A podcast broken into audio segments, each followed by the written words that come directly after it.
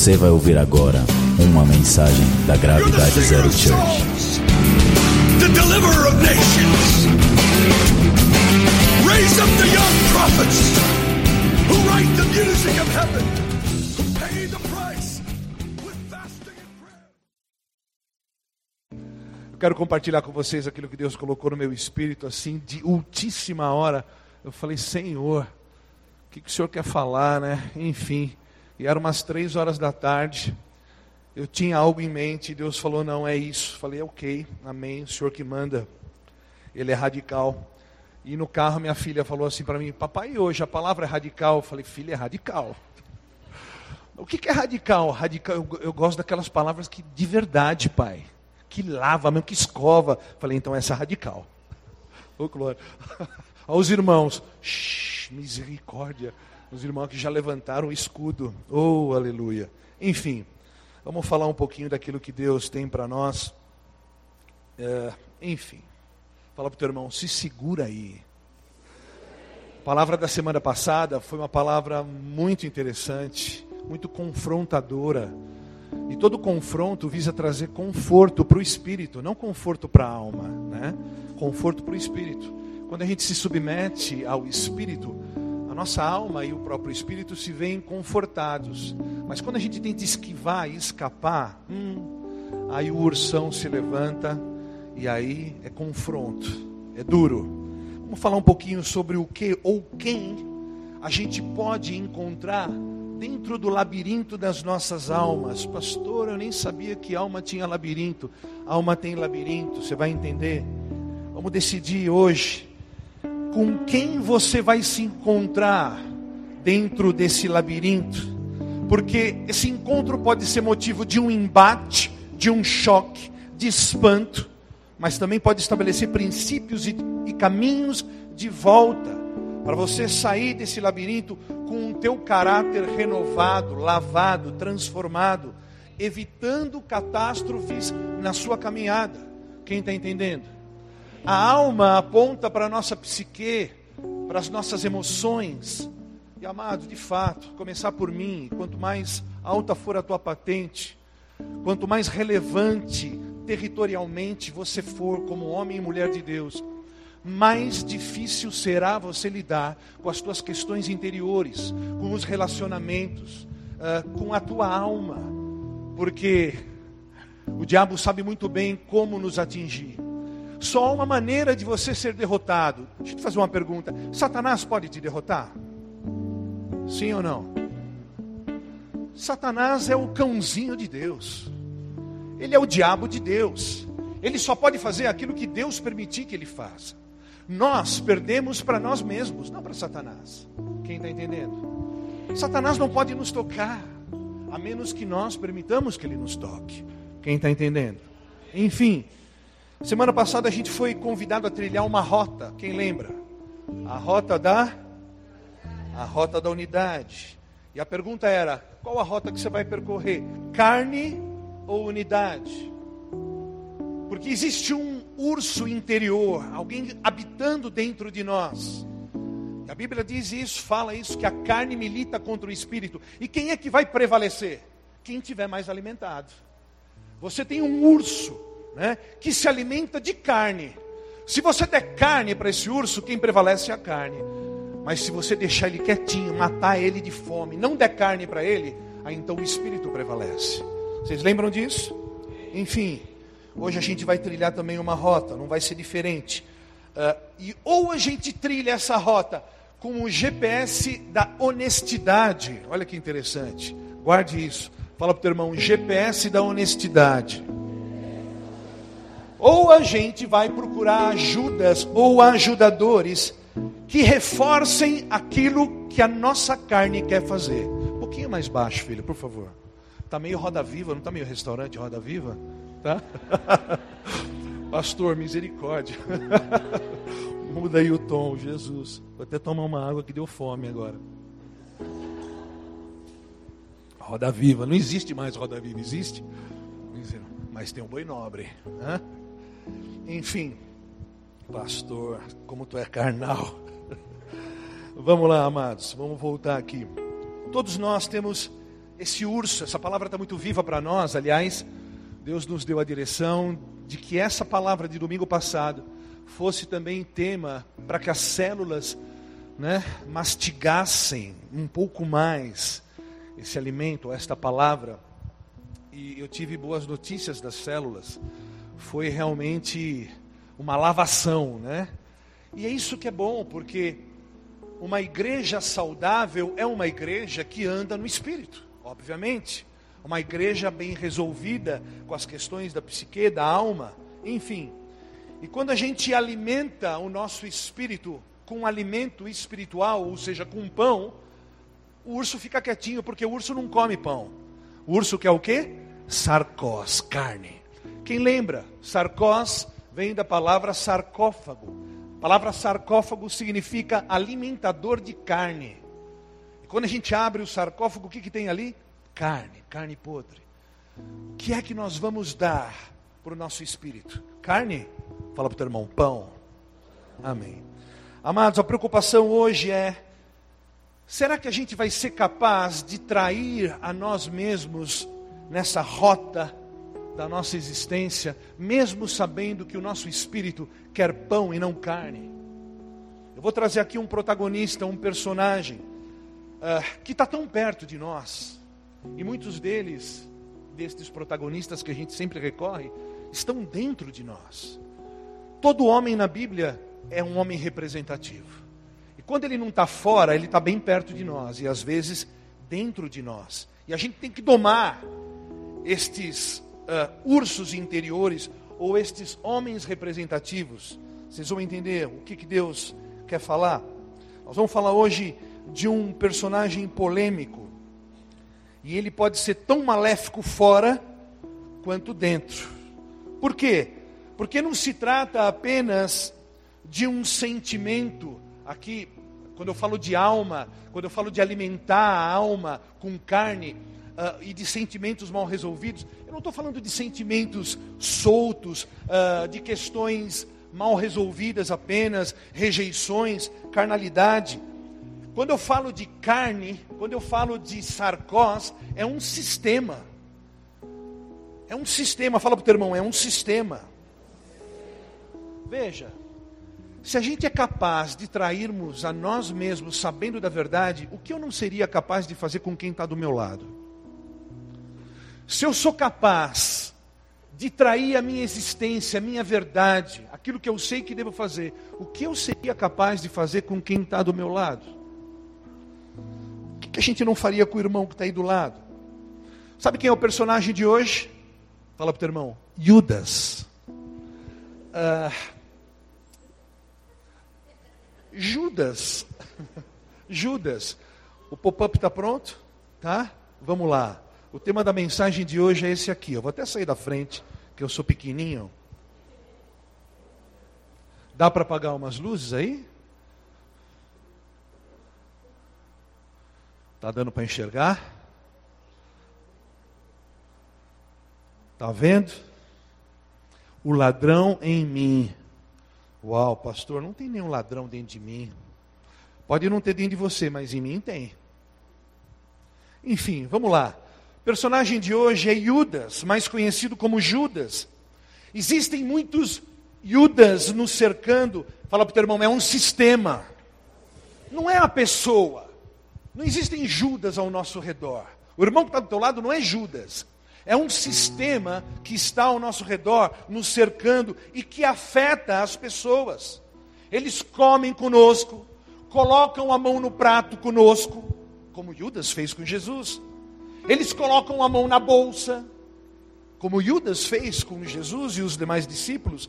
Eles se insurgem e sugerem contra a verdade, mudam princípios e conceitos.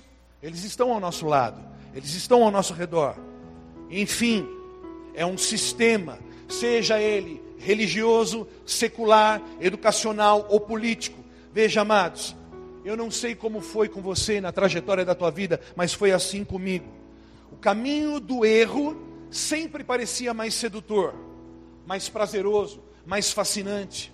Eu, quando sabia que eu ia para as minhas baladas erradas, já ficava com aquele, aquele frio na barriga. né? quando eu sabia que eu ia me drogar, que eu ia fazer as minhas bobagens, eu já ficava todo excitado, no mau sentido. Quem está entendendo? Quem aqui não nasceu em berço evangélico e entende melhor o que eu estou falando? Seja sincero, irmão. A carne clama por prazer. É ou não é? É assim, quando eu era garoto, a carne ficava agitada quando eu sabia que eu iria alimentá-la, seja lá com droga, com sexo, ou num programa que alimentasse minha carne. Ela já ficava toda ah, oriçada. E este é o labirinto. Quando a gente dá vazão a esta fome, e a gente entra por esse labirinto, e numa analogia com a palavra da semana passada, os ursos acordam rapidamente e eles se parecem com Judas. Lembram-se, os ursos são velozes. Eles são extra estratégicos. O leão é veloz, o urso não. O urso é estratégico. Por isso a gente vê tanta gente buscando rotas e caminhos e atalhos aprazíveis para a vida. O que não dá trabalho, o que não cansa ou o que não vai manchar a minha, o meu status, aquilo que não bota em risco a minha imagem, o que não tira o verniz da minha posição, é sempre o caminho mais fácil. O que não vai contra a minha ambição, aquilo que não se choca contra aquilo que eu creio ser certo e que eu quero, luta por prazer, luta por poder, por poder. Quem está entendendo? E quando a gente entra nesse caminho, quando a gente entra nesse labirinto, aí nascem estes monstros, por causa do desejo pessoal, a gente coloca em risco a conquista de todos. Quem está entendendo? Mas onde estão estes Judas? Veja, amados, Judas foi um dos apóstolos, ele foi um dos escolhidos, um dos doze. Jesus, Yeshua, escolheu Judas. Será que Jesus escolheu errado? Jesus escolheu mal? Em todas as listagens e textos que fazem menção aos apóstolos, ele está lá. Ele está lá e a gente vai ler alguns. Abra sua Bíblia em Mateus 10, por favor. Mateus 10.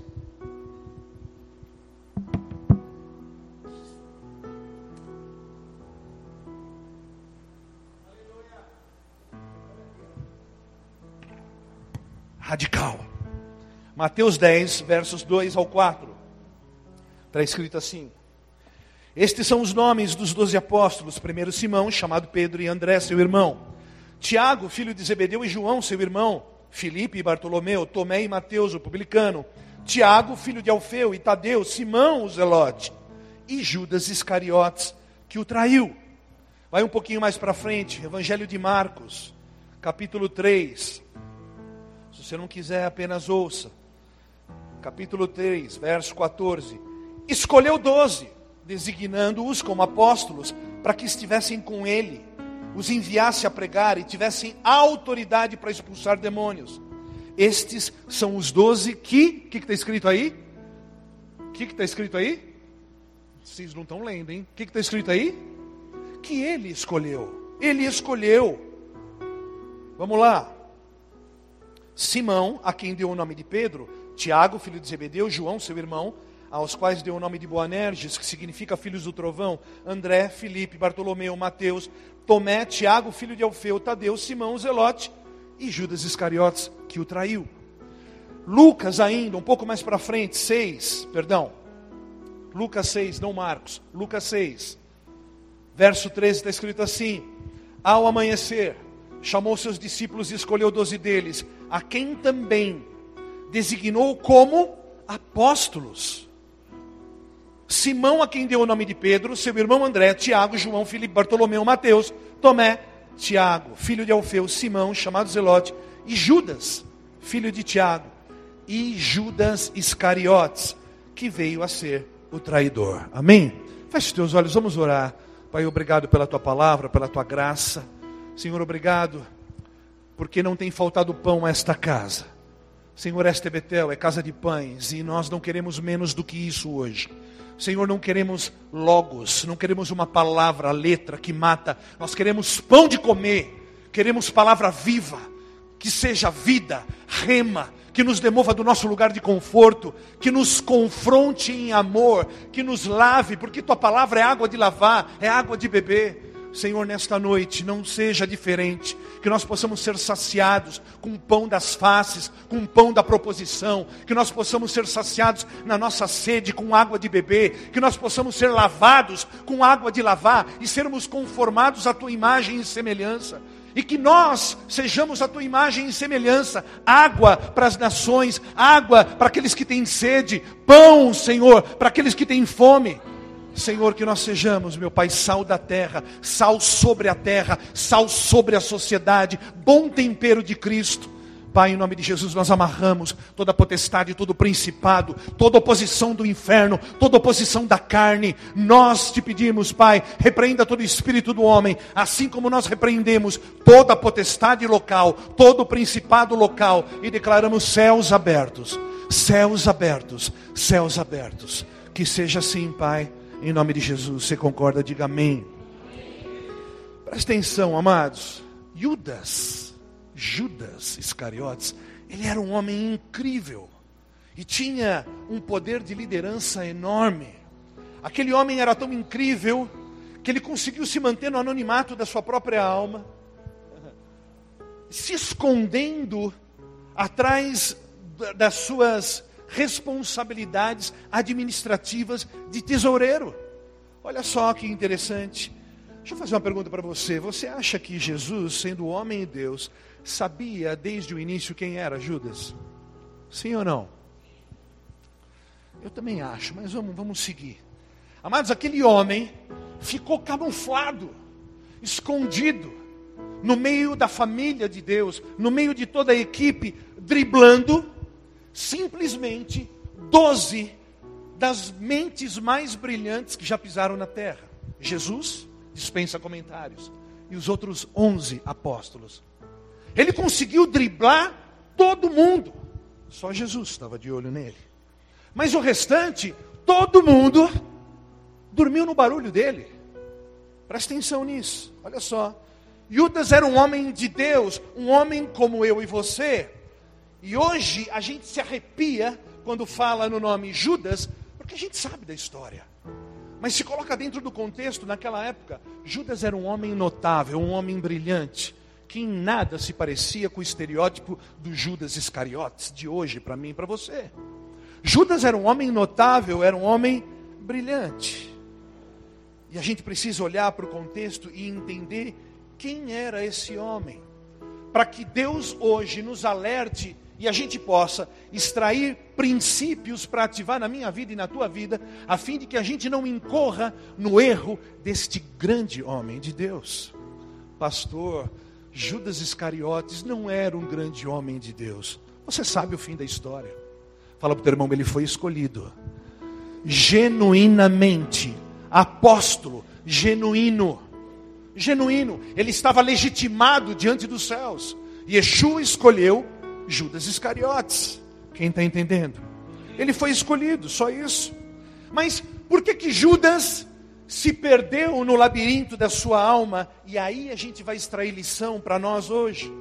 Jesus tinha uma missão, uma missão que era comum, era uma missão que envolvia a minha vida e a tua vida, uma missão que apontava para o todo. Porém, Judas tinha uma outra missão. Fala para o teu irmão, uma outra missão. Que apontava não para o todo, mas para a parte, ou seja, para ele mesmo. Aqui a gente começa a identificar que, mesmo estando do lado de Jesus, os seus olhos nunca estavam voltados para o propósito central. Quem está entendendo? Por exemplo, abra sua Bíblia rápida no Evangelho de João, capítulo 12. Vamos ver lá. João 12. Não tem mais barulho de Bíblia hoje, né? Tudo eletrônico. Tá chato. Era mais legal o barulhinho asinha de borboleta. Evangelho de João 12, verso 1 está escrito assim: Acharam? Seis dias antes da Páscoa, Jesus chegou a Betânia, onde vivia Lázaro, a quem ressuscitara dos mortos. E ali prepararam um jantar para Jesus. Marta servia, enquanto Lázaro estava à mesa com ele. Então Maria pegou um frasco de nardo puro, que era um perfume caro, derramou-o sobre os pés de Jesus e os enxugou com seus cabelos, e a casa encheu-se com uma fragrância do perfume. Mas um dos seus, o que que está escrito aí? Dos seus discípulos, quem era? Olha ele aí, Judas Iscariotes, que mais tarde iria traí-lo, fez uma objeção. Veja só, por que este perfume não foi vendido e o dinheiro dado aos pobres seriam 300 denários? Ele não falou isso por se interessar pelos pobres, mas porque era ladrão. Sendo responsável pela bolsa de dinheiro, costumava tirar o que nela era colocado. Presta atenção, amados.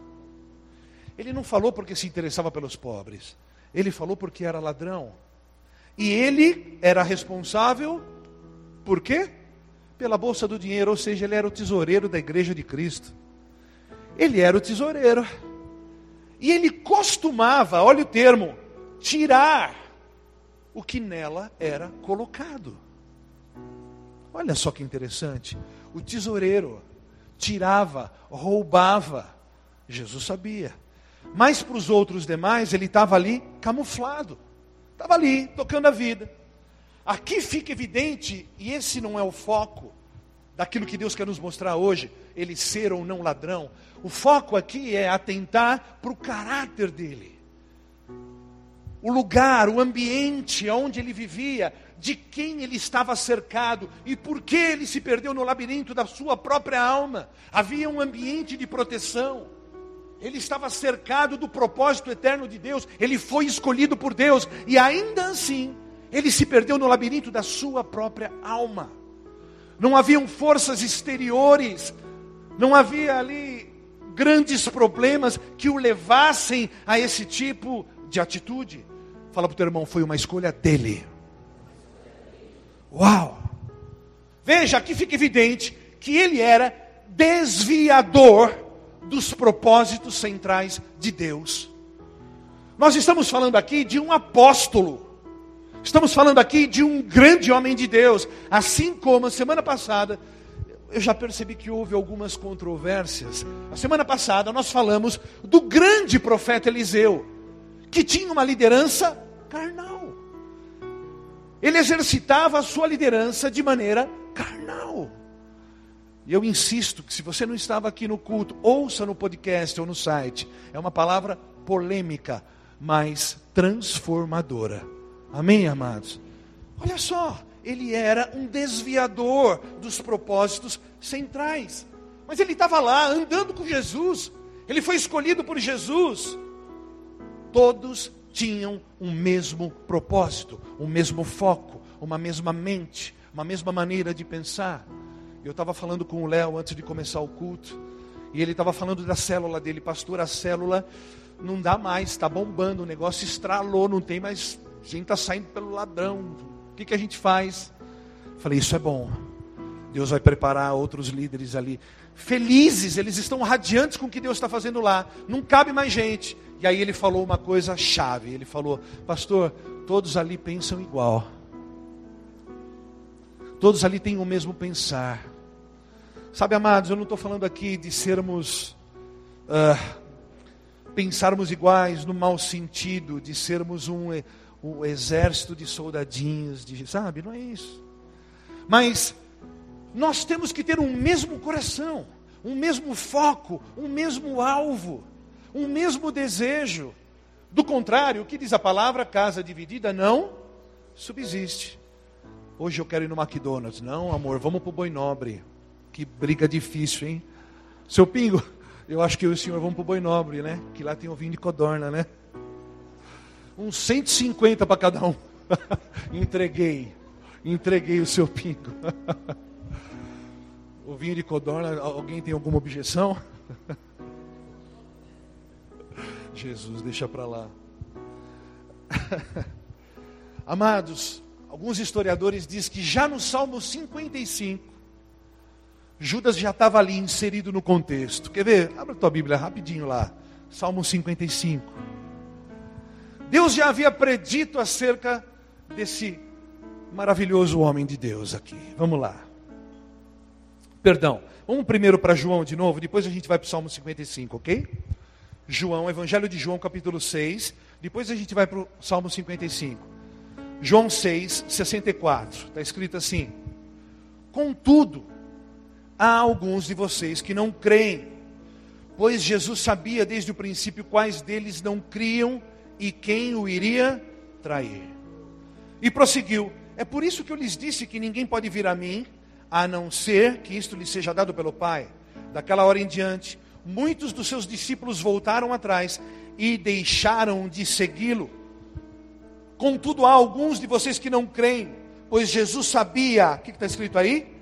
Desde o princípio, quais deles não criam e quem o iria trair. E prosseguiu: É por isso que eu lhes, eu lhes disse que ninguém pode vir a mim, a não ser que isto lhe seja dado pelo Pai. Daquela hora em diante, muitos dos seus discípulos voltaram atrás e deixaram de segui-lo. Uau, que discurso, hein? Uma palavra um pouquinho mais dura, o povo já foi embora. Vamos lá. Jesus perguntou aos doze: Vocês também não querem ir? Aí ele passou a régua, né? Deixa eu passar o rodo aqui, vamos ver que, se é gato ou é onça. E vocês, não querem ir também? Enfim, Simão Pedro lhe respondeu: Senhor, para quem iremos? Tu tens as palavras de vida eterna. Nós cremos e sabemos que és o Santo de Deus. Então Jesus respondeu: Não fui eu que os escolhi, os doze. Todavia, um de vocês é um diabo. Uau! Ele sabia, ele sabia muito bem. Jesus sabia muito bem quem era Judas, e todos os, teus, os textos confirmam a intenção de Judas. Pastor, mas por que falar de Judas? Por quê? Porque todos os dias, meu irmão e minha irmã, a gente vai andar nesse labirinto chamado alma. Alma. Não tem jeito de fechar a porta da sua alma. Você tem que lidar com ela. Você tem que aprender a lidar com a sua alma. Quem está entendendo? Pastor, mas não dá para ser um, sei lá, eu sei que a gente é um ser trino, corpo, espírito e alma, mas não dá para alma, sei lá, tirar umas férias? Não dá. E se eu fizer um pratão de feijoada bem legal e trocar uma ideia com ela, você acha que ela me dá um tempo? Não. É preciso lidar com esse labirinto chamado alma. Quem está entendendo? E todos os dias, amados, olhando para a história deste apóstolo, o mínimo que a gente deve fazer é provocar a nossa alma para refletir acerca da nossa identidade. E refletindo, identificar se existem Judas querendo nascer no nosso caráter.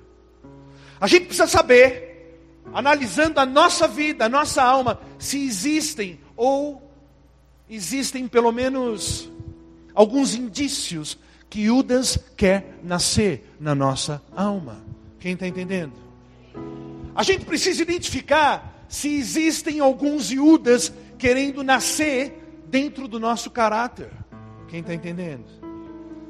Nos evangelhos de Lucas e João, a gente vai ver de maneira clara uma ação satânica, onde Judas se deixa ser influenciado pelo próprio diabo. E aí Judas destrói todo o seu futuro, toda a sua história, toda a sua liderança e um apostolado legítimo. Uau!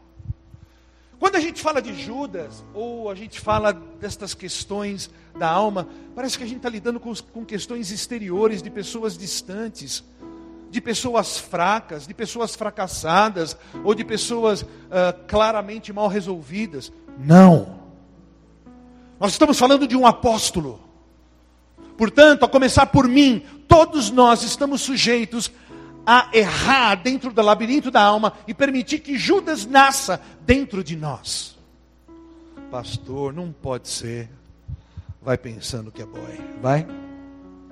Vai. Quem está entendendo? Ele destruiu tudo, um apostolado legítimo. E aí a gente para para pensar: como Judas traiu Jesus? Deixa eu te dizer, amados, qualquer um de nós aqui pode estar traindo Jesus agora. Vamos mais fundo. Ah, qualquer um pode trair ou estar traindo Jesus agora.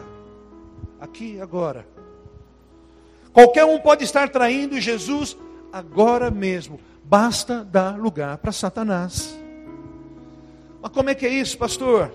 Lucas 22, 3 diz assim: Então Satanás entrou em Judas, chamado Iscariotes, um dos doze. Judas deu lugar, Judas deu espaço, Judas abriu lugar para Satanás entrar na vida dele. Um apóstolo.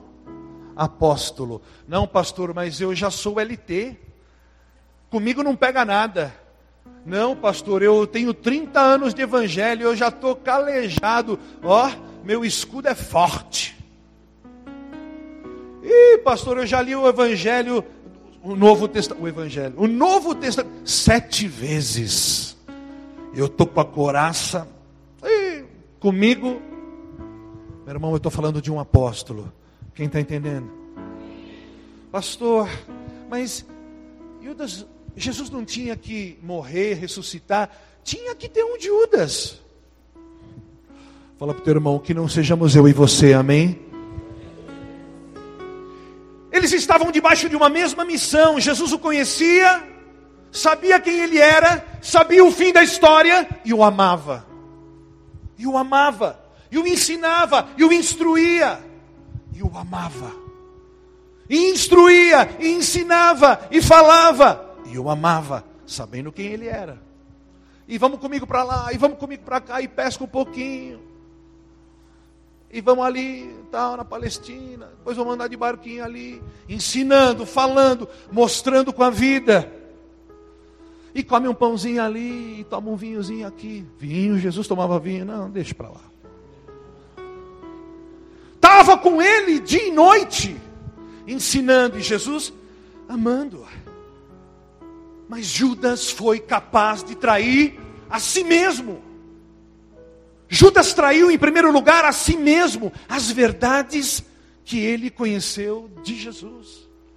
Judas primeiro traiu a si mesmo e depois traiu aquele a quem ele mais amava. É um processo, não é um evento, é um processo. Fala para o teu irmão, é um processo. Eles tinham a mesma missão. Ele era tesoureiro, Jesus sabia qual era o calcanhar de Aquiles dele. Jesus sabia muito bem quem era, quem era ele. Amados, ele primeiro traiu a si próprio e depois ele traiu a Jesus. Será que se Judas traiu a ele próprio e traiu Jesus, será que nós poderíamos nos trair mutuamente? Será que nós poderíamos trair também Jesus? O que, que você acha? Sim ou não? Meu amado, cuidado com a sua resposta, pois aquele homem escolhido por Deus apóstolo do Deus vivo, homem que andou com Jesus três anos e meio. Eu vou ler outros, outras passagens. Jesus o chama de amigo íntimo. Judas era amigo íntimo de Jesus, aquele homem. E mais onze. Mais onze. Ele enganou a todos, mas em primeiro lugar ele enganou a si próprio. E amados, o alerta para nós hoje é que Deus está nos dizendo que se nós não tomarmos cuidado, nós podemos, dentro do labirinto da nossa alma, também perdermos para nós mesmos. Quem está entendendo? Abra agora em Salmo 55, vamos dar uma olhada rápida. Salmo 55.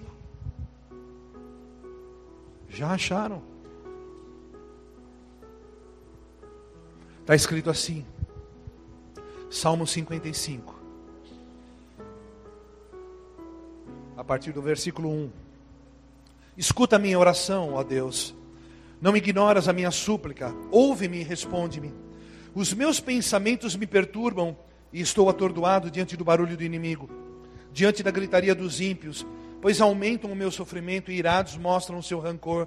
O meu coração está acelerado, os pavores da morte me assaltam, temor e tremor me dominam, o medo tomou conta de mim, então eu disse: quem dera eu tivesse asas como a pomba, voaria até encontrar repouso. Sim, eu fugiria para bem longe e no deserto eu teria o meu abrigo.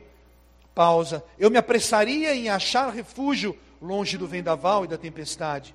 Destrói os ímpios, Senhor. Confunde a língua deles, pois vejo violência e brigas na cidade. Dia e noite eles rondam por seus muros, nela permeiam o crime e a maldade, a destruição impera na cidade, a opressão e a fraude jamais deixam suas ruas. Se um inimigo me insultasse, eu poderia suportar. Se um adversário se levantasse contra mim, eu poderia defender-me. Mas logo você, meu colega, meu companheiro, meu amigo chegado, em outras versões está escrito amigo íntimo.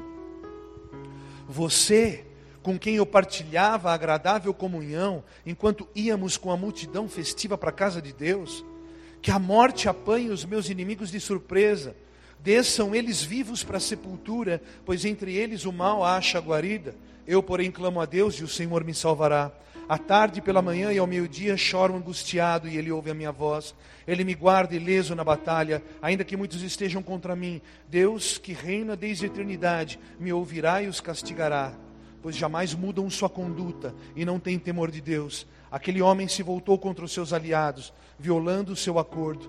Macia como a manteiga é a sua fala, mas a guerra está no seu coração. Suas palavras são mais suaves que o óleo, mas são afiadas como punhais. Entregue suas preocupações ao Senhor e Ele o susterá.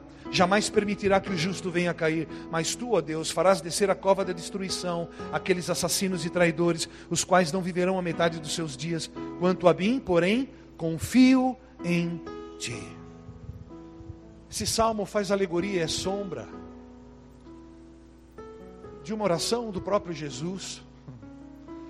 Jesus chama de amigo íntimo não era alguém distante, não era uma equipe, era um amigo íntimo, eram amigos.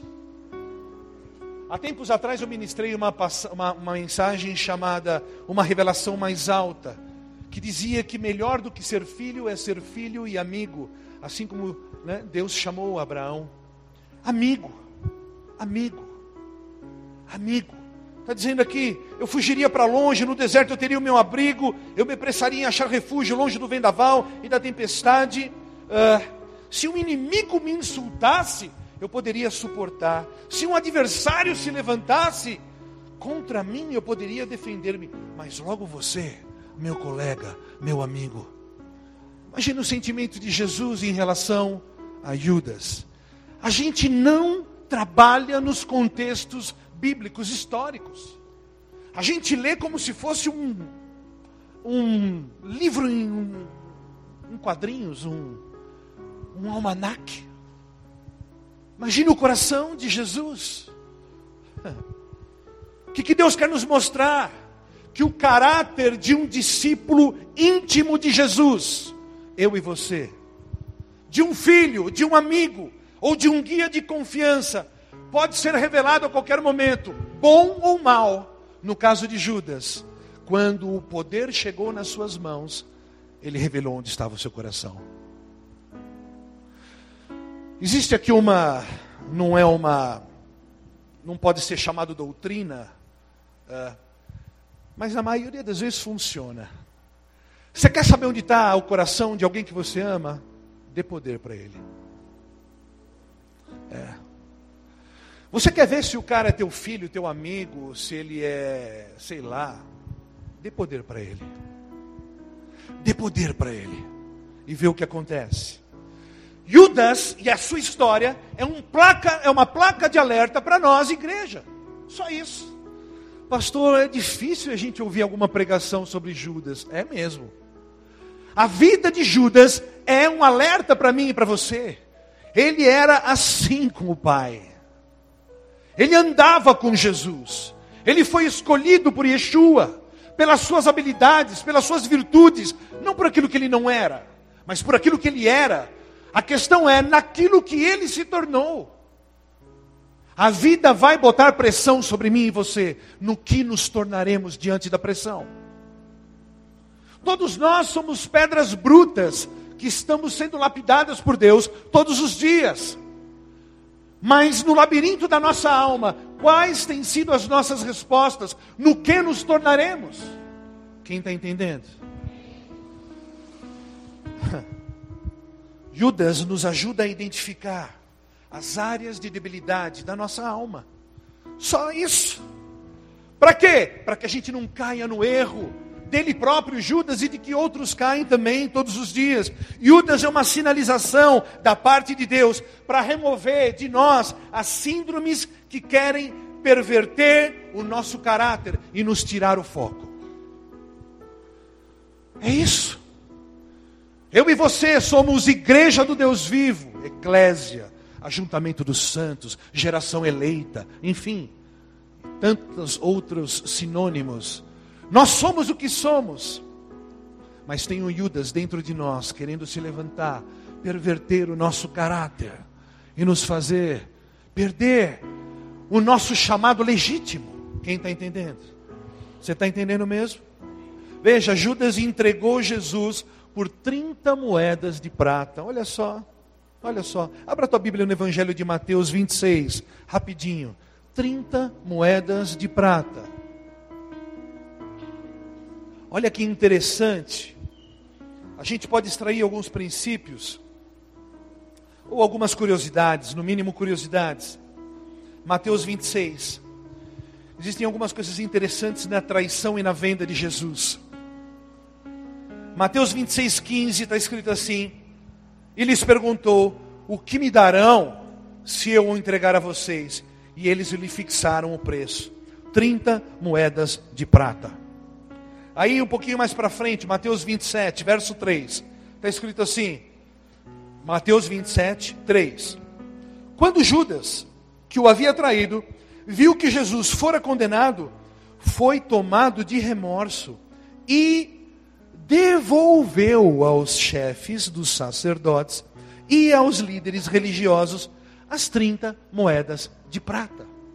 Uau! Se você for estudar símbolos e tipos, você vai ver que moeda, aliás, prata, aponta para uh, remissão, para remissão de pecados. Jesus foi comprado com prata, mas olha que interessante. Não precisa abrir que você vai demorar. Ou, se bem que está todo mundo aí de Bíblia eletrônica, Êxodo 21, vai lá, Rápido. Êxodo 21. Êxodo 21, 32. Olha o que está escrito. Olha que interessante. Êxodo 21, 32. Se o boi escornear um servo ou uma serva, dar-se-á. O que está escrito aí?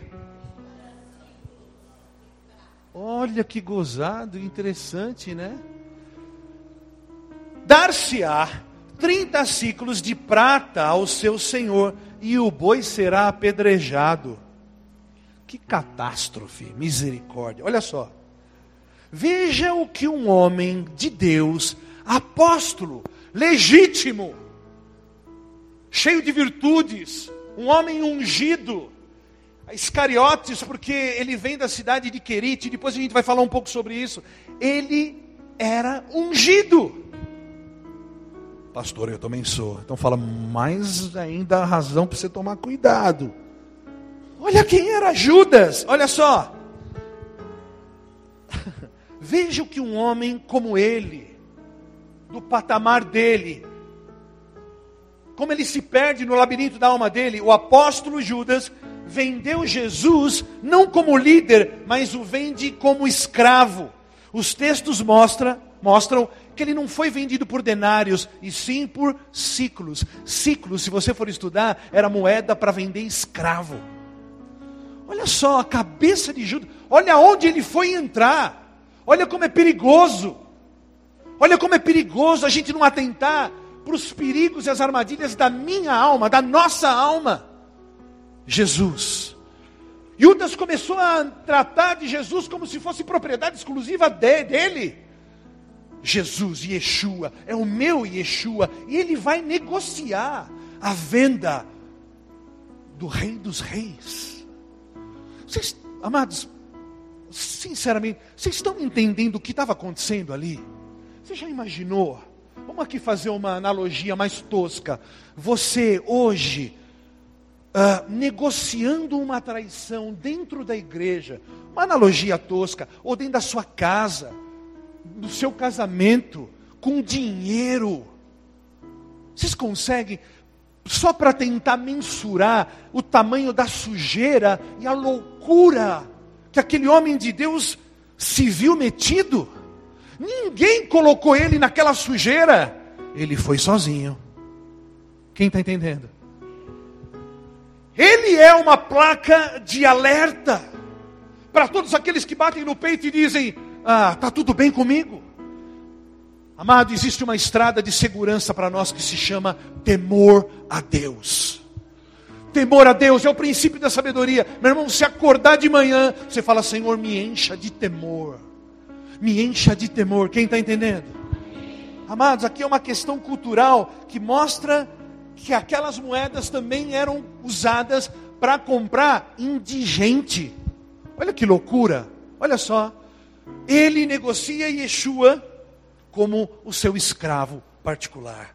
E de acordo com o Evangelho de Mateus, os sacerdotes não quiseram pegar aquele dinheiro e colocar no templo, no gasofilácio, porque era dinheiro de maldição. Sabe o que os sacerdotes fazem? Sabe o que a igreja faz? Manda comprar um terreno fora da cidade, fora dos limites da cidade, e há uma voz nisso também. E eles compram um campo para enterrar defuntos, que mais tarde foi chamado Campo de Maldição. E sabe quem foi o primeiro defunto a ser enterrado lá? O próprio Judas. Uau! Pastor, que história, hein? Parece o filme O Chamado. é Bíblia! Mas é que a gente lê a Bíblia que nem gibi. Ai, minha Bíblia. E hoje tem uns gibi legal da Bíblia. E a gente fica olhando os desenhos, né? Cara, isso é sério, meu irmão. A gente lê a Bíblia que nem gibi. Esses homens são homens representativos que estão aqui, ó, e aqui. Quem está entendendo? Show, pastor, aqui não. Tem que dar um show mesmo. Porque é perigoso. É perigoso. É perigoso lidar com a alma. Fala para o teu irmão, é perigoso lidar com a alma. Olha só, olha só, Mateus 27, versos 6 e 7. Olha o que está escrito. Os príncipes dos sacerdotes tomando as moedas de prato, disseram: Não é lícito colocá-las no cofre das ofertas, porque são preço de sangue. E tendo deliberado em conselho, compraram com elas o campo de um olheiro para a sepultura dos estrangeiros. Uau! Pastor, é importante mesmo conhecer essa história? Sim, é muito importante. Porque nós precisamos andar em integridade de caráter. Nós, a igreja do Senhor, quem está entendendo? Oh. Por quê? Porque mesmo um escolhido divino como eu e você, independente da sua patente, pode ter um destino catastrófico, de acordo com as suas e as minhas escolhas. Amados, nós temos o livre-arbítrio e a vida é uma gestão. Como é que eu estou gerindo a minha vida em Deus, em Cristo? Né? Usando um termo mais contemporâneo, mais da moda, é um coaching diário. E a gente precisa estar pronto para surpresas, que são diárias. As surpresas batem à nossa porta todo dia. Pessoas que a gente ama, que a gente prepara, que a gente instrui, que a gente põe pomponzinho no bombonzinho, né? Cuida que nem filho, daqui a pouco sumiu. Quem está entendendo? A gente cuida, ama, prepara. Daqui a pouco vou embora sem sequer apagar a luz. Você tem que estar preparado. Teu filho vai embora, mamãe. Não lembra disso, pastor. Ele vai casar mês que vem. O cara tem 45 anos, mais barbado que eu, tá lá, mamando lá dentro de casa. Deixa o cabra embora. Mas mamãe não quer. É ou não é? Fala, fala, fala, libera, mamãe, libera. Ó, o Anderson, tá feio pra você, hein, mano. Pastor, eu só tenho 44. Mas é assim. A gente tem que estar preparado para surpresas. Pessoas que a gente não treinou, que a gente não investiu, que a gente de repente nem cuidou. Estas escolhem um caminho de lealdade, de amor e dão frutos e você se surpreende. Mas a tônica, infelizmente, é o contrário. Outras a gente investe recurso, tempo, energia, elas mentem, elas te ferem no rosto, negam que foram treinadas por você, são acumuladores de mágoas, e a gente tem que estar preparado para isso. Quem está entendendo? Agora fala assim para o teu irmão, mas. Eita, o xaramaná, mistério aí. Shhh. Quando entro mais, meu irmão, Hã? Sempre tem um mais. É um plus a mais? Não, o plus já basta. O plus já é plus, né? Fala para o teu irmão, tem mais. Tem uma classe mais perigosa. Mais dangerous. Misericórdia. Danger Mouse. Quem lembra desse desenho? é para quebrar o gelo, senão vocês vão falar que eu estou muito, muito espada e pouco pétalas hoje. Pastor, você está muito espinhudo hoje. Olha só, tem uma outra classe, são aqueles que reconhecem que carregam o nosso manto, contudo, têm um caráter oposto a tudo aquilo que eles recebem. Você cria um filho dentro da tua casa, pãozinho de ló, bons estudos, boas escolas, tá lá. Aí o cara, cara é virado no, no giraia, o cara é o cão na terra, sei lá, um menino, não sei o que acontece com o menino. Aonde ele aprendeu essas coisas? Não rola uns negócios assim? Não rola, rola, não é? Aonde essa menina inventou isso? Uma casa perfeita, os pais, tudo arrumado. Tem coisas que não tem explicação. Você prepara um ambiente, né? Vamos falar aqui da vida ministerial, na sua célula, um, ministério, uma, né, um ambiente ministerial de proteção, de cuidado, de transparência, de clareza, de falar tudo, de tripa na mesa, de ninguém esconder nada, de luz, não a luz humana, uh, carnal, mas a luz da verdade, da palavra. E aí, sei lá, o camarada resolve andar numa verdade dele, paralela. Ao contrário do que disse o Léo, é uma mente diferente. Aonde que aprendeu a andar assim? Aonde aprendeu? Aonde Judas decidiu andar naquele caminho? Se tudo que ele viu dentro do ministério de Jesus foi oposto. Quem está entendendo? Percebe como é perigoso? Tudo que ele viu dentro de casa era perfeito. Tudo que o pai ensinou era o melhor. Por quê? Por quê? Por quê ele escolheu um caminho próprio? Por que uma mente paralela? Por quê? Veja como é perigoso. Por que falar coisas que não se fala dentro de casa? Que não se fala dentro do trabalho? O cara está trabalhando, né? Na. Como é que chama a montagem lá? O, imagina uma empresa de automóveis. Linha de produção da Volkswagen. Eu falei isso semana passada, né?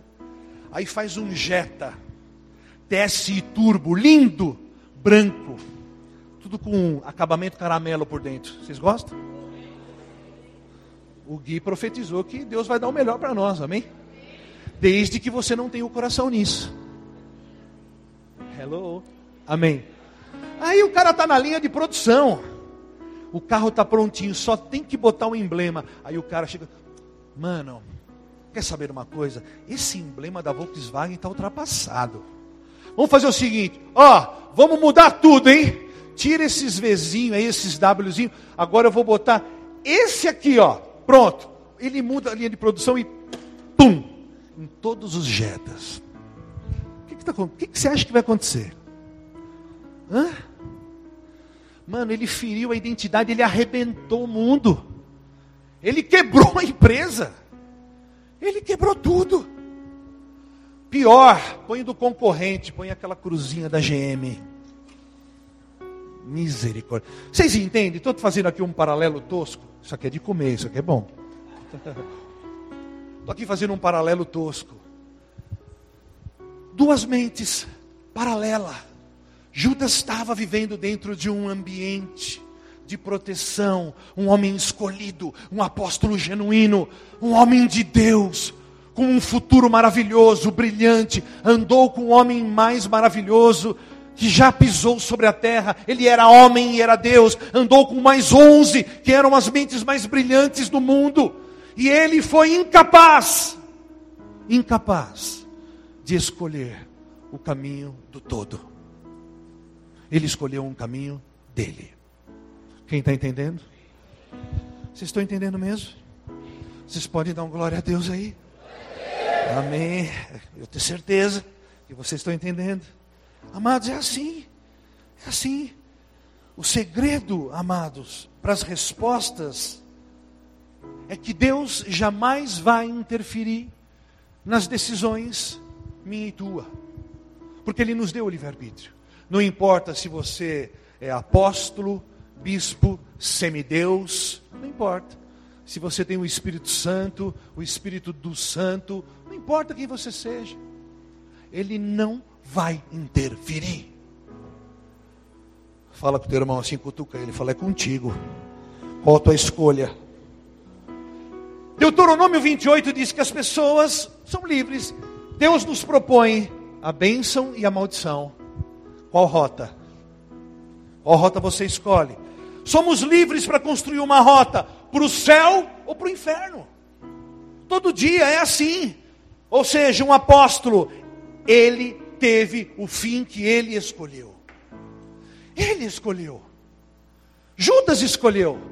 Ninguém botou o dedo na cara e falou assim: Judas, é o seguinte, mano, nós tem um barato é louco aí que um, chegou um mano e falou umas coisas para mim, e eu tô ligado que você tem acesso aí à bolsa do cara e tal. Mano, vamos fazer uma parada aí e 10% para você, 90 para mim, beleza, Judas? Judas já Ninguém foi aliciar Judas. Ninguém falou nada para Judas. Pelo menos a Bíblia não relata nada.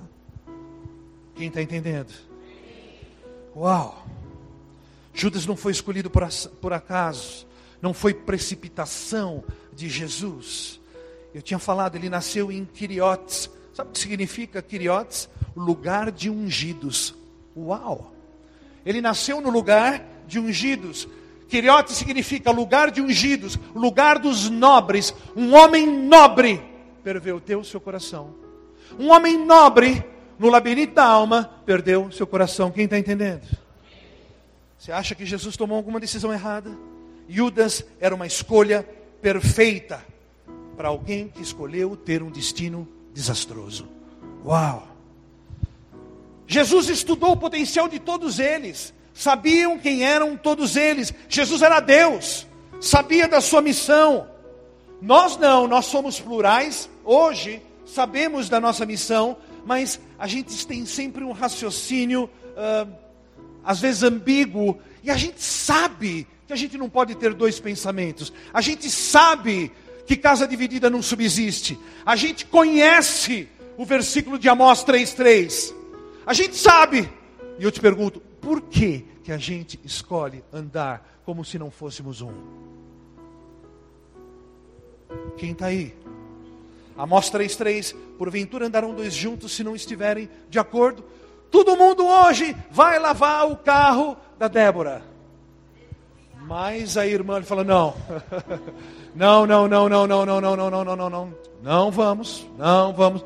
Não, mas foi o pastor que falou: não, o pastor não estava bem. Ele dá um jeito de ludibriar e ele quebra a unanimidade. Quem está entendendo?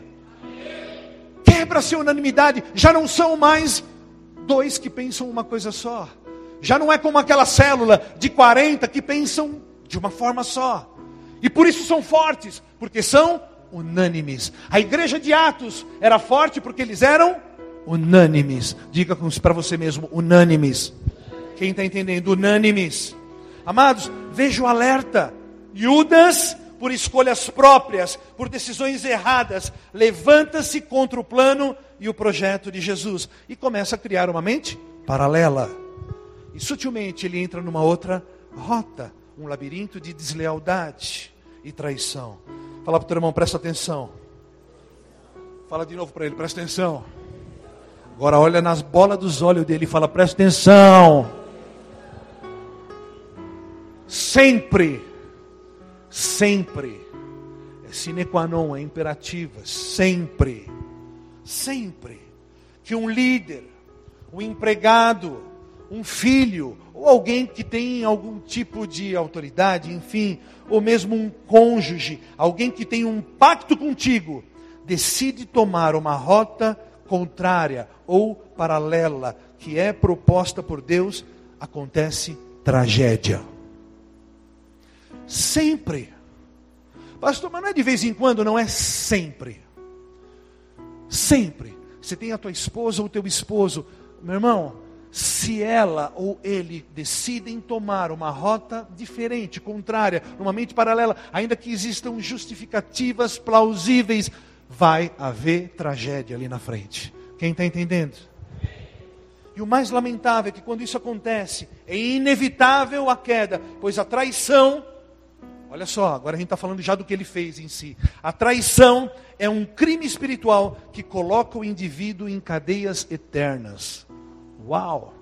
Quando a gente trai o nosso pai, nosso pai biológico, quando a gente trai o nosso cônjuge, quando a gente trai uh, o nosso líder, quando você trai o teu patrão, eu vou dar um jeito aqui, eu vou dar um migué aqui no relógio, bota um chiclete ali, sei lá. O cara dá um jeito de dar um migué. Para chegar mais tarde, sair mais cedo. Já viu, já viu crente caracol? Todo enrolado, sempre dá um jeitinho, né? Nunca viu crente caracol? Eu também não. Mas dizem que existe crente caracol. Enfim. não nessa cidade, né, Léo? Em outras cidades, enfim. É assim. O cara quer dar um, um jeitinho, quer dar um. Né, dar uma. Diz que o brasileiro é assim. Eu quebro essas palavras em nome de Jesus. Nós não somos assim em nome de Jesus. Quem está entendendo? É assim, é, uma, é terrível. Esse tipo de ação não foi tolerado nem no céu, nem no Éden e nem na equipe de Yeshua. Não tem jeito. Não tem jeito. Deus não permite. Deus não está dizendo, amados, que nós, eu e você, não temos direito de escolha. Pelo contrário, Ele nos deu o livre-arbítrio. Elas têm, todos têm. Até quando não tem uma direção clara de Deus, Deus permite que a gente peque. A gente tem direito até de pecar. A questão é, uma vez definido o caminho a seguir, os bastidores não podem ter outra voz.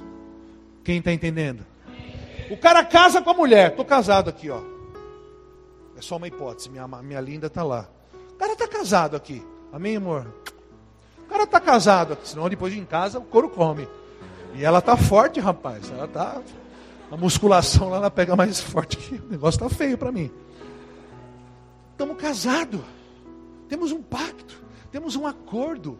Sei lá o nível de acordo. Não importa o nível não importa se é um contrato comercial, eh, de trabalho, ou num nível mais elevado, por isso é, é interessante usar este nível mais elevado, pacto, casamento. Se eu tenho esse pacto, meu irmão, ou eu vou até o fim nesse pacto, ou então, meu irmão, eu engulo o choro, abaixo a cabeça, pago o preço, mas eu não fico no bastidor falando outra coisa. Eu não ajo diferente no bastidor. Estou casado com ela aqui, mas lá fora, lá fora eu sou todo pimpão.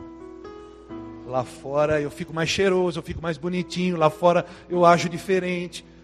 Amados, eu estou aqui fazendo um paralelo com o casamento, mas isso serve para tudo. O cara tem um pacto no trabalho, tem um patrão, ele tem que honrar o patrão.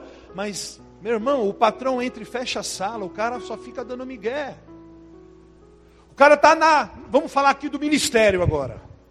Chu. Né? Pastorzão, estamos fechado.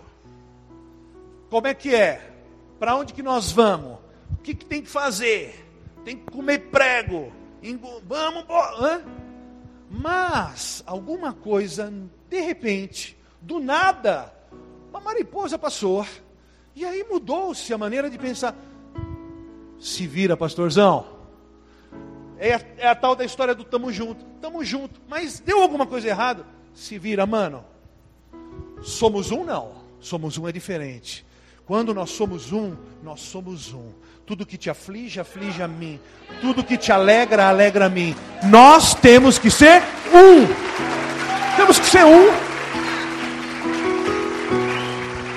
Aleluia. Por isso que o tamo junto é muito, é muito cômodo. É muito cômodo. É muito cômodo. Por exemplo, agora nós temos nosso bazar. Vamos fazer nosso bazar, pastor? Meu irmão, ninguém tem que te chamar. Teu coração vai, vai revelar quem você é. Agora é que o labirinto vai mostrar para você quem você é. Quem está entendendo? quem você é. Quem... Eu preciso te chamar? Eu preciso te escalar? Você está servindo a mim? Se você está servindo a mim, meu irmão, vai embora, porque eu não presto, eu não valo um ovo. Corre, corre porque misericórdia. Eu não valho nada. Agora, se você está nessa igreja para servir a Deus, meu irmão, sirva a Deus. Sirva a Deus, só isso. Fala para o teu irmão, simples assim. Não é, não é simples. Fala para o teu irmão, não é simples. Estamos casados. Meu irmão, casou, casou. Vai dando glória. Regozija, regozija, regozija, regozija, regozija. O cara casa, mas fica bancando pimpão lá atrás. Para com isso. Sim ou não? Amém? Pastorzão, tamo junto. Então tamo junto, velho. Sim ou não? Fala para o teu irmão, se coça aí. Oh Senhor, olha só como Judas é, olha só. Yeshua amou o traidor, investiu, acreditou, mas não pôde evitar a consequência eterna morte eterna. Jesus o tempo inteiro investiu, acreditou, cuidou, protegeu, mas a consequência foi inevitável morte eterna. Não é brincadeira, igreja não é brincadeira. Você conheceu Jesus, a verdade? Isso aqui não é brincadeira. Não é brincadeira. Quem está entendendo? Amados, veja o alerta para nós hoje: ter a mesma mente, ter o mesmo coração, ter o mesmo pensar. Se não formos corpo, não vamos a lugar nenhum. Se não formos um, não somos nada. Simples assim. Se não formos corpo, não somos nada. Por isso, quando a gente forma uma equipe ministerial, uma equipe conjugal, meu irmão, quando a gente casa, quando a gente forma uma equipe, sei lá, de bolinha de gude, você tem que fechar. Pastor, minha, minha equipe de bolinha de gude venceu 32 campeonatos esse ano. Olha que coisa linda, hein? A gente precisa deixar, você que é líder, e todos somos, amém? Segundo Isaías 61, somos reis e sacerdotes. Precisamos deixar claro para onde estamos indo, os nossos sonhos, os direitos e os deveres, para que não seja implementada uma outra mente. Se você é líder, se você está casado, mas também não fala para onde você está indo, aí fica complicado. Você tem que falar para onde você está indo. Quem está entendendo? E a gente tem como saber o que se passa. A gente não tem o que saber o que se passa na mente das pessoas. Porque tem gente, amados, não nessa cidade, misericórdia, nem lá em Guarulhos, é, é mais longe, é outro país. Parece que os caras têm um chip maligno. Já viu chip? Chip maligno. Não sei o que acontece. Um chip maligno. E eles, do nada, eles criam conceitos diferentes.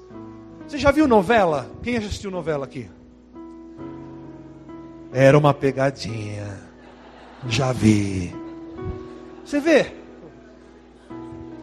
Novela é uma coisa do cão, rapaz.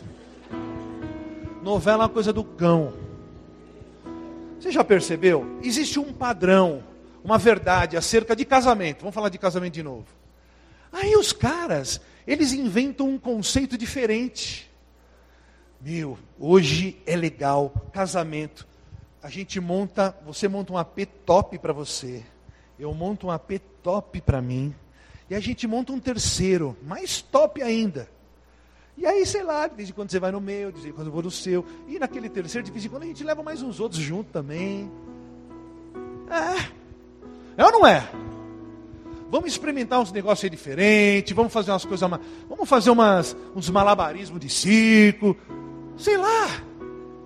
É um outro conceito. Existe um padrão, existe um conceito, existe uma verdade, existe um modelo daquilo que te protege, que te guarda. É a palavra de Deus que você deve aplicar em tudo na sua vida. Mas aí o camarada traz um outro conceito para o casamento, para a igreja, para a célula. Por que Judas trouxe um outro conceito para dentro do seu convívio, do seu ambiente? Por que Judas fez isso? Quem está entendendo? Vocês estão entendendo? Quero que vocês fiquem de pé. Pastor, você está acabando, não pode ser. É um milagre. Eu estou acabando sim, amados. Mas presta atenção, não se distrai só porque eu pedi para você levantar. Por que Judas permitiu uma mente paralela? O que aconteceu com este homem? Presta atenção. Feche teus olhos. Deus esperou 30 anos para escolher uma equipe. Yeshua levou três anos para escolher, instruir, equipar, edificar, consolidar, moldar uma equipe. E um homem foi porta para Satanás destruir a equipe em três dias. Esse é o resumo dessa mensagem. Esse é o resumo do alerta de Deus para nós hoje. Desde o Éden, Deus sonhou com você. Deus sonhou em colocar você como rei sacerdote. Deus sonhou em estabelecê-lo como rei sacerdote na terra. Deus sonhou em estabelecê-lo como candeeiro colocado em lugar alto. Deus sonhou, te formou, te projetou, te predestinou. Romanos 8, 29 diz que Ele te predestinou para ser tal qual o Verbo, tal qual Jesus, ser igual a Jesus, a fazer as obras maiores do que Jesus. Ele te predestinou e te projetou para tal.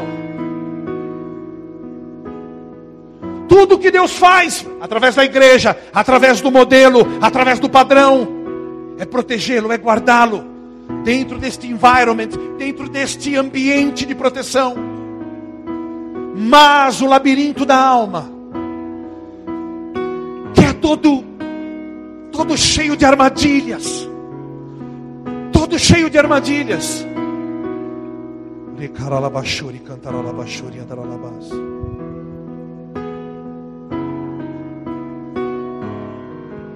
Feche teus olhos voltando a falar de Jesus. 30 anos escolhendo uma equipe. Três anos instruindo a equipe, preparando, solidificando, mostrando um padrão, guardando, protegendo como filhos, construindo um padrão.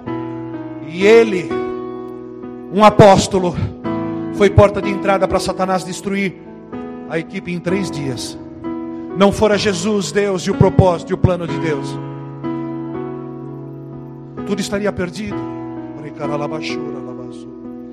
Amados, a nossa função como líderes ministeriais, dos nossos lares, na sociedade, na sociedade igreja, é ser luzeiro colocado em lugar alto, é ser candeeiro. Você não pode perder para você mesmo. Chega de dar carne para tua alma. Chega de alimentar os ursos interiores. Deixa ele dormindo aí. Deixa ele quieto aí. Deus está nos mostrando quão perigosos são caminhos parecidos, mas distintos, paralelos. Quando os projetos saem do nível de equipe e entram no campo de isolamento, eles levam o indivíduo a fazer um caminho de risco. E sem a gente perceber, a gente fica egoísta. Mas uma equipe, uma equipe, presta atenção aqui, feche teus olhos. Por mais que perca momentaneamente, às vezes parece que você está perdendo, às vezes parece que você está perdendo alguém na célula, às vezes parece que você está perdendo o controle da tua casa, mas você fica firme ali nos conceitos, na verdade. Às vezes parece que o nosso filho está se perdendo, às vezes parece mas se você abrir mão disso, se você barganhar, aí você vai ver morte eterna. Não abra mão dos preceitos eternos da palavra do Senhor. Não barganhe princípios na tua casa, não barganhe princípios na igreja, não barganhe princípios na tua célula. Seja governo.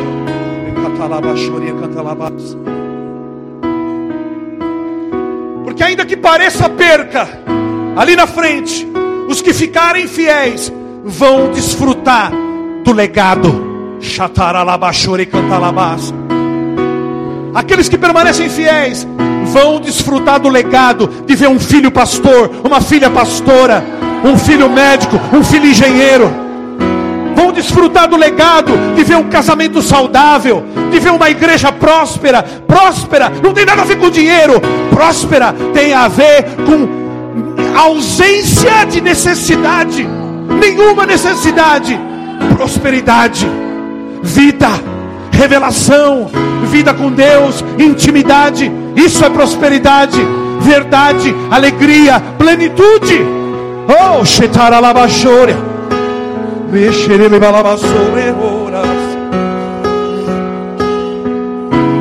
O convite para hoje é que a gente faça um checklist, façamos um inventário de como temos lidado com os labirintos da alma, porque Deus fala, Deus levanta um alerta aqui, Deus levanta uma situação ali, Deus fala através de um profeta cá, outro acolá, um pequenino ali, um programa de rádio lá, ali, acolá.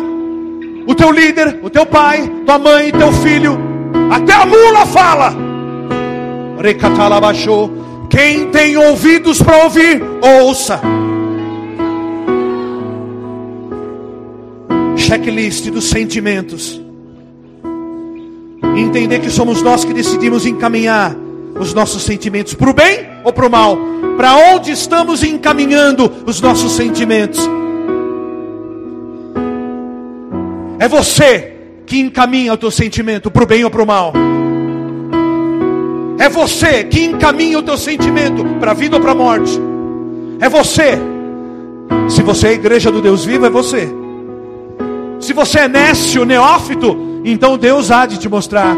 Mas eu estou falando com a igreja do Deus vivo. Amar, amar é uma decisão, não é um sentimento. Você pode ser a pessoa mais feliz do mundo, que decidiu amar sua casa, sua igreja, sua célula, seu líder, pois ele tem defeitos, provavelmente menos do que você, porque ele é teu líder. Provavelmente menos do que você. E aí você decide caminhar. Você decide pagar o preço, porque você entende que no reino menor é o maior. No reino menor é o maior. Portanto, se você o colocou, quem quer que seja, o cônjuge, o teu patrão, o teu líder, numa condição de quem não sabe ou de quem não é apto, então no teu conceito ele é menor. Saiba, o menor é o maior. O menor é o maior. Ele não serve, ele não é apto, de fato, pois o menor é o maior.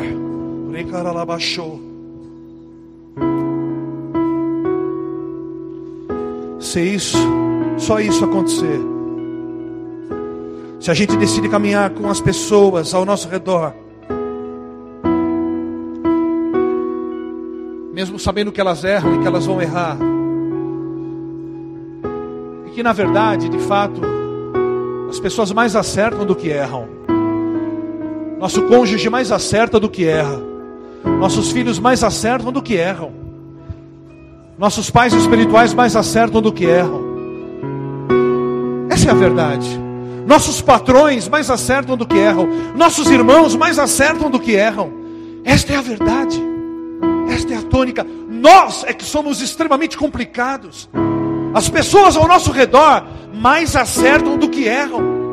Sim, mas a gente estereotipa, a gente rotula, a gente estigmatiza e a gente põe um X. Não, não, não, não, não, não. Se a gente entender que é uma decisão ser um, é uma decisão pensar a mesma coisa, é uma decisão decidir andar junto, ser um, é uma decisão amar. Se só isso acontecer, simples assim, nós vamos eliminar esses Judas que querem nascer no nosso caráter, eles buscam caminhos paralelos. São raposinhas que nos atraem para esse labirinto. Elas vão perder força hoje. Nós não podemos sabotar os projetos de Deus para a nossa vida por causa de Judas. Não deixe Judas sabotar teu casamento.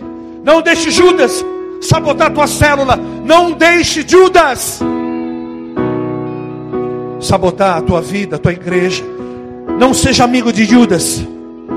E também não é para se auto-intitular Judas. É para dizer para ele: Essa avenida está fechada, Judas. Nessa avenida da minha alma, você não vai passear. Você não vai passear. Essa avenida está fechada, Judas. Sai daqui.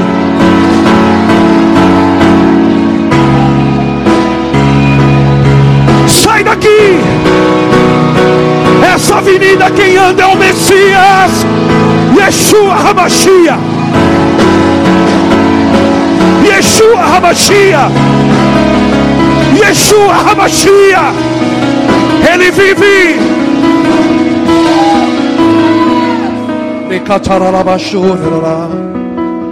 Feche os teus olhos.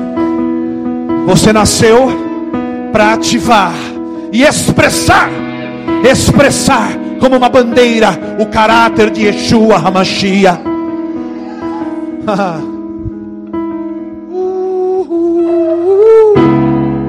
Você nasceu para expressar como uma bandeira fincada em lugar alto o caráter de Yeshua Hamashia.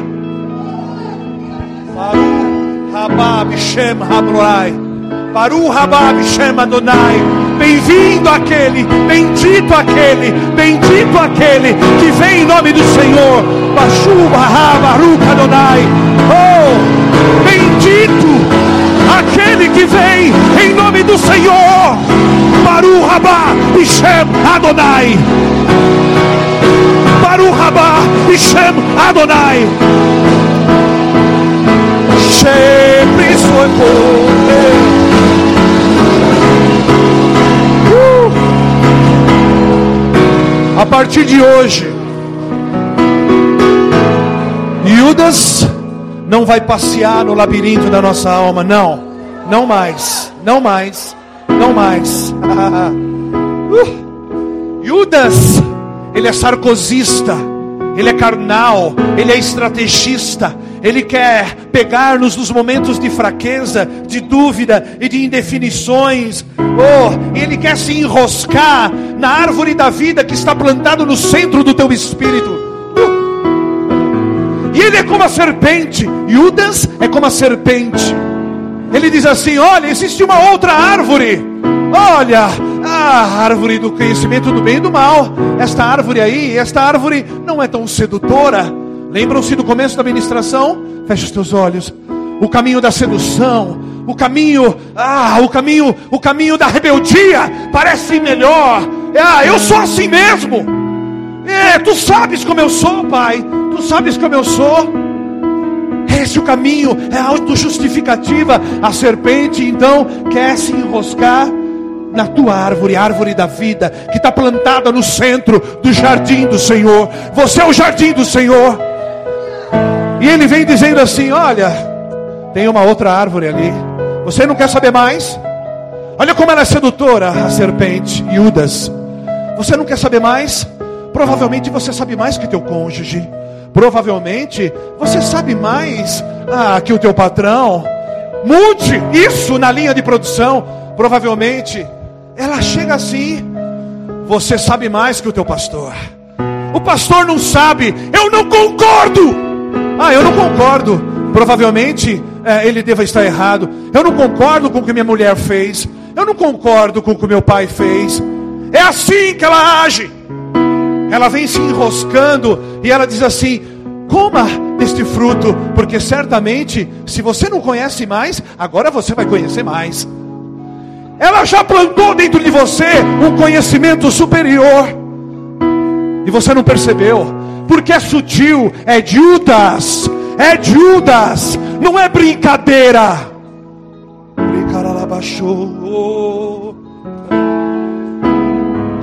Hoje você vai dar ordem para os teus sentimentos.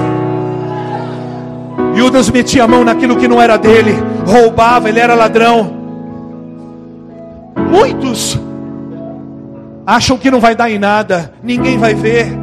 Muitos não roubam, não roubam dinheiro, mas roubam a paz. Com as suas atitudes, roubam a segurança do cônjuge, roubam a segurança da vida saudável da igreja, roubam a saúde daqueles que te amam, que te cuidam, simplesmente porque eu sei mais. Judas Sai da minha avenida agora. Ferem com palavras, ferem com atitudes. Quem está entendendo? Feche teus olhos. Quando é que foi a vez que você sentiu vontade de matar alguém? Por que, que você não matou? Porque provavelmente você seria preso. Qual foi a última vez que você sentiu vontade de agredir, de socar alguém, de pegar alguém pelo pescoço? Por que, que você não fez? Porque provavelmente você seria preso. Qual foi a última vez que você roubou a Deus nos teus dízimos e nas suas ofertas? Isso é ser ladrão, mas o ladrão seria preso. Qual foi a última vez que você feriu a integridade moral e o caráter do teu cônjuge? Isso é pecado. Como lidar com isso? Quem está entendendo? Quem rouba vai para onde? Feche teus olhos.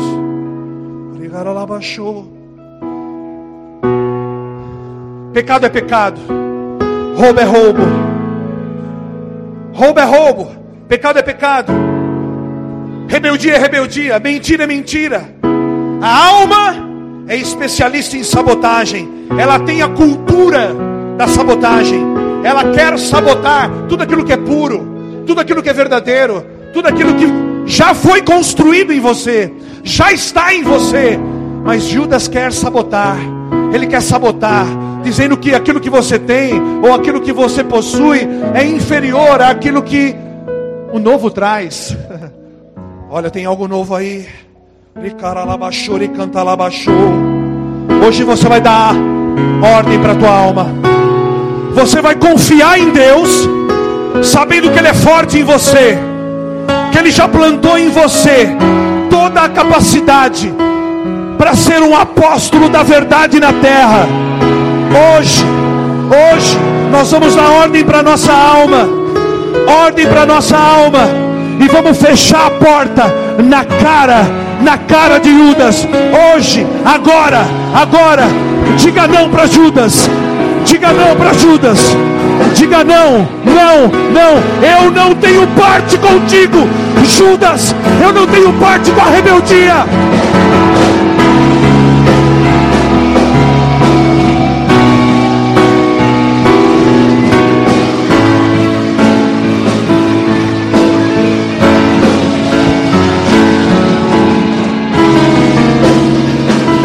Lugar da minha alma você não vai passear mais, Judas.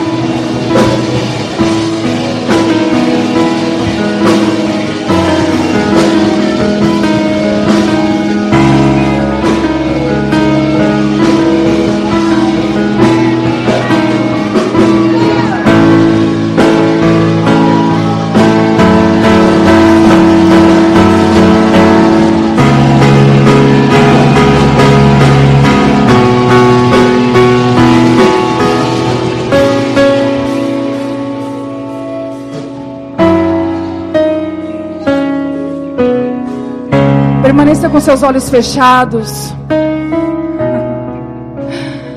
Há uma luz no fim do labirinto. Não há mais lugar que Judas não seja encontrado em nós.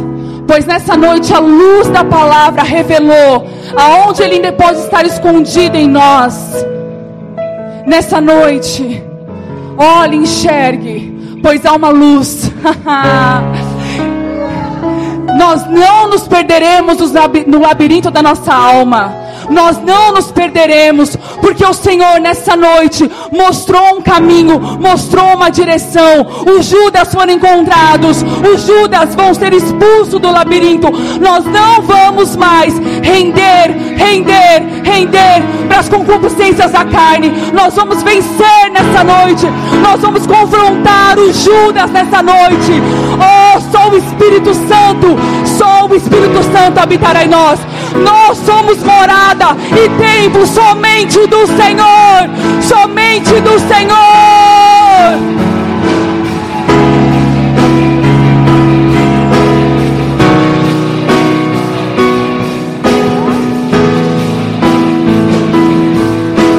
Aleluia. Oh, oh. Vamos fazer um ato profético aqui. Põe a mão no teu coração. Com a mão direita no teu coração. Repita assim comigo, Senhor Jesus. A partir de hoje, eu quero viver de uma maneira consciente, com uma consciência superior acerca das armadilhas de nossa alma, de minha alma. Senhor, eu entendo que a alma ela é um labirinto cheia de armadilhas. Não é algo que eu possa ou deva brincar. Senhor, por mais maduro que eu seja, por mais experiente que eu seja, eu entendo que somente no espírito, somente em espírito, eu posso submeter a minha carne, a minha alma a um lugar de segurança. Senhor, em nome de Jesus, Judas é uma placa de alerta para minha vida, para minha igreja. Eu sou a igreja. Senhor, eu rompo com todo o sistema de Judas que quer nascer, que quer brotar no meu caráter. Eu rompo com esse sistema que quer brotar no meu espírito, que quer suplantar a minha vida e ditar as regras. Senhor, em nome de Jesus, tu és o caminho, não existem outros. Há um padrão, há um caminho de segurança. Eu não posso andar um caminho próprio, um caminho meu. Senhor, a partir de hoje, me revela, me mostra a tua vontade de maneira ainda mais clara. Eu não aceito mentes paralelas, caminhos paralelas. Senhor, eu sei, eu sei que nada sei. Eu sei que nada sei. Eu sei que dependo de ti. Sou dependente do Senhor. Eu escolho depender do teu espírito.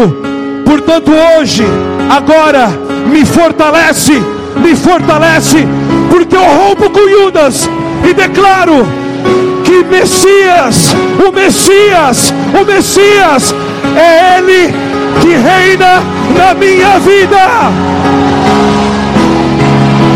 Aleluia!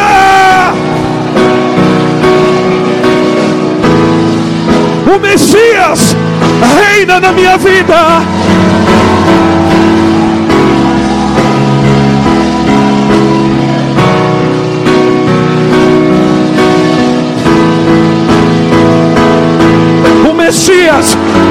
Na minha vida. Senhor, diga, eu me arrependo por todo engano.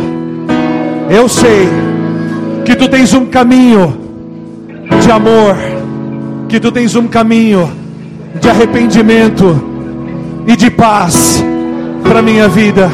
Senhor, hoje eu me arrependo de toda vez que busquei um caminho meu, andei nesse labirinto por conta própria, por todas as vezes que me arranhei, que me enganei, que me sujei. Senhor, me perdoa, torna-me limpo agora, limpo agora, e apto, e apto, e apto para ser vaso limpo, água viva, água viva para as nações. Você está limpo. Você é água viva de beber.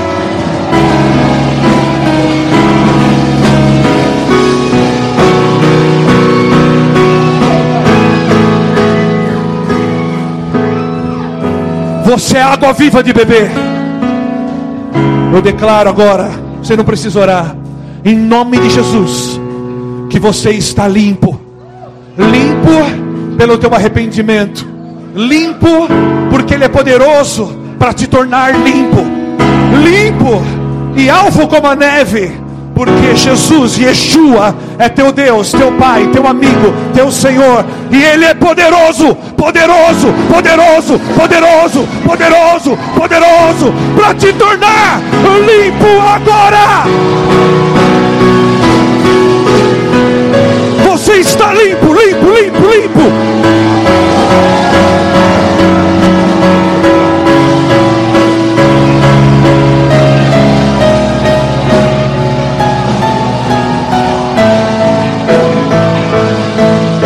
Aleluia.